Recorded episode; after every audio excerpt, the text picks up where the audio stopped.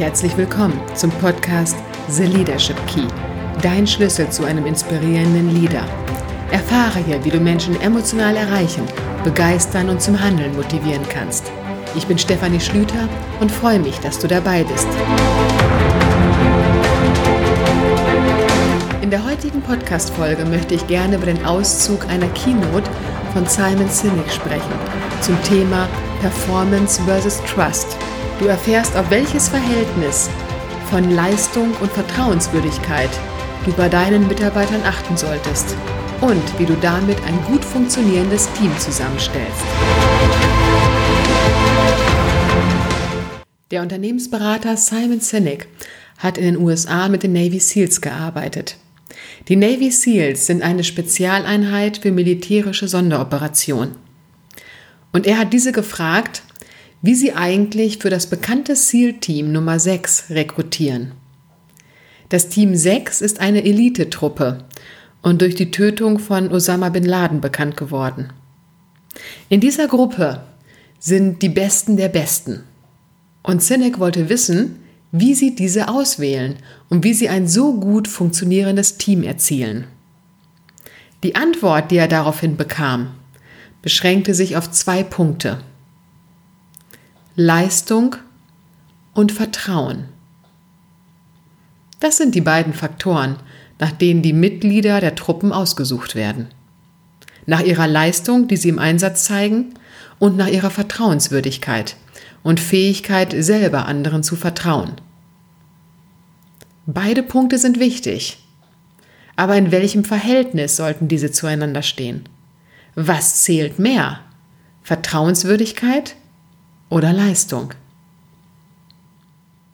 Was die Navy SEALs herausgefunden haben, ist, dass Menschen mit hoher Performance und geringer Vertrauenswürdigkeit schlechte toxische Führungskräfte und Mitarbeiter sind.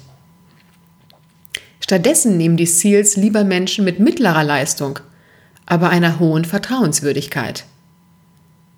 Die Navy SEALs gehören zu den höchsten Leistungstruppen der Welt. Und trotzdem nehmen sie niemanden mit einer geringen Vertrauenswürdigkeit, auch wenn er noch so eine gute Performance zeigt. Warum ist das so? Ein High-Performance-Mitarbeiter, der nicht das Vertrauen der Kollegen und der Führungskraft hat, kann zwar kurzfristig Erfolge erzielen, aber eben nur kurzfristig. Das sind Menschen, die spätestens nach zwei Jahren das Unternehmen wechseln und verbrannte Erde hinterlassen. Ein Team, in dem kein Vertrauen herrscht, ist kein Team, sondern nur eine Ansammlung von Menschen. In solchen Teams werden nicht Infos weitergereicht, sondern nur Beschuldigungen oder es herrscht Funkstille. Damit wird die Leistung eines gesamten Bereichs immer mehr absacken. Überlege einmal für dich, ob es in deiner beruflichen Laufbahn mal einen Kollegen oder eine Führungskraft gab, der du nicht vertraut hast. Wie war dein Verhalten ihr gegenüber? Und welche Auswirkungen hatte das aufs Team? Noch schlimmer als bei einem Kollegen ist es, wenn die Führungskraft nicht das Vertrauen des Teams hat. Professor Friedmund Malik aus St. Gallen, einer der bekanntesten Managementberater weltweit, hat dies in seinem Buch Führen, Leisten, Leben belegt. Bei all den Unternehmen, die er weltweit beraten hat, wurde er immer wieder mit einer Begebenheit konfrontiert. Er hat Führungskräfte erlebt, die nach gängiger Führungsliteratur par excellence alles richtig gemacht haben. Aber trotzdem stand das Team nicht hinter ihnen. Trotzdem war ihre Führung nicht wirksam und hat kaum Erfolge erzielt. Auf der anderen Seite hat er Führungskräfte erlebt, die einige Führungsfehler begangen haben.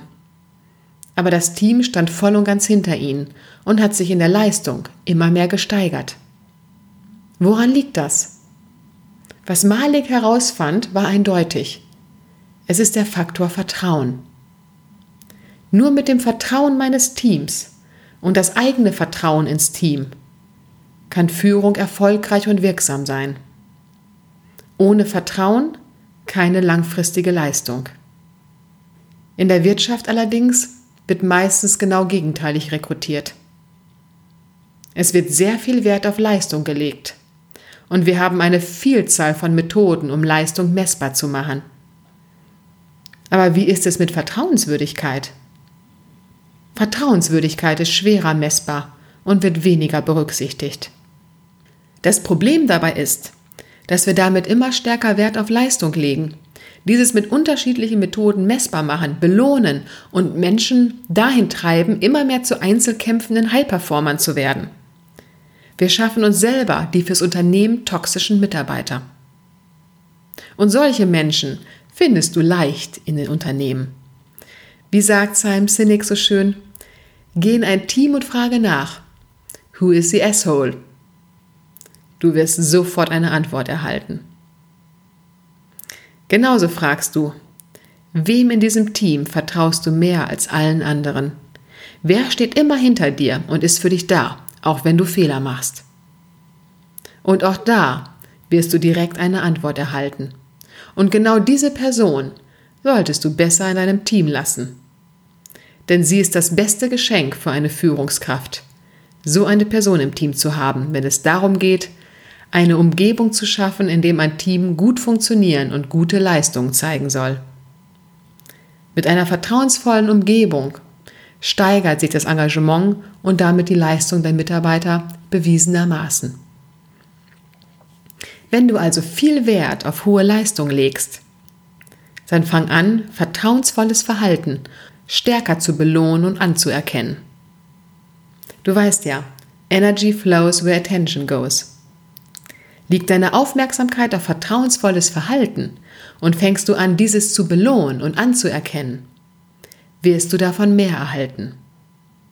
Wenn ich bei einem Menschen das Verhalten verstärke, was ich sehen will, wird er mehr davon zeigen. Positive Verstärkung wirkt so viel mehr als Kritik.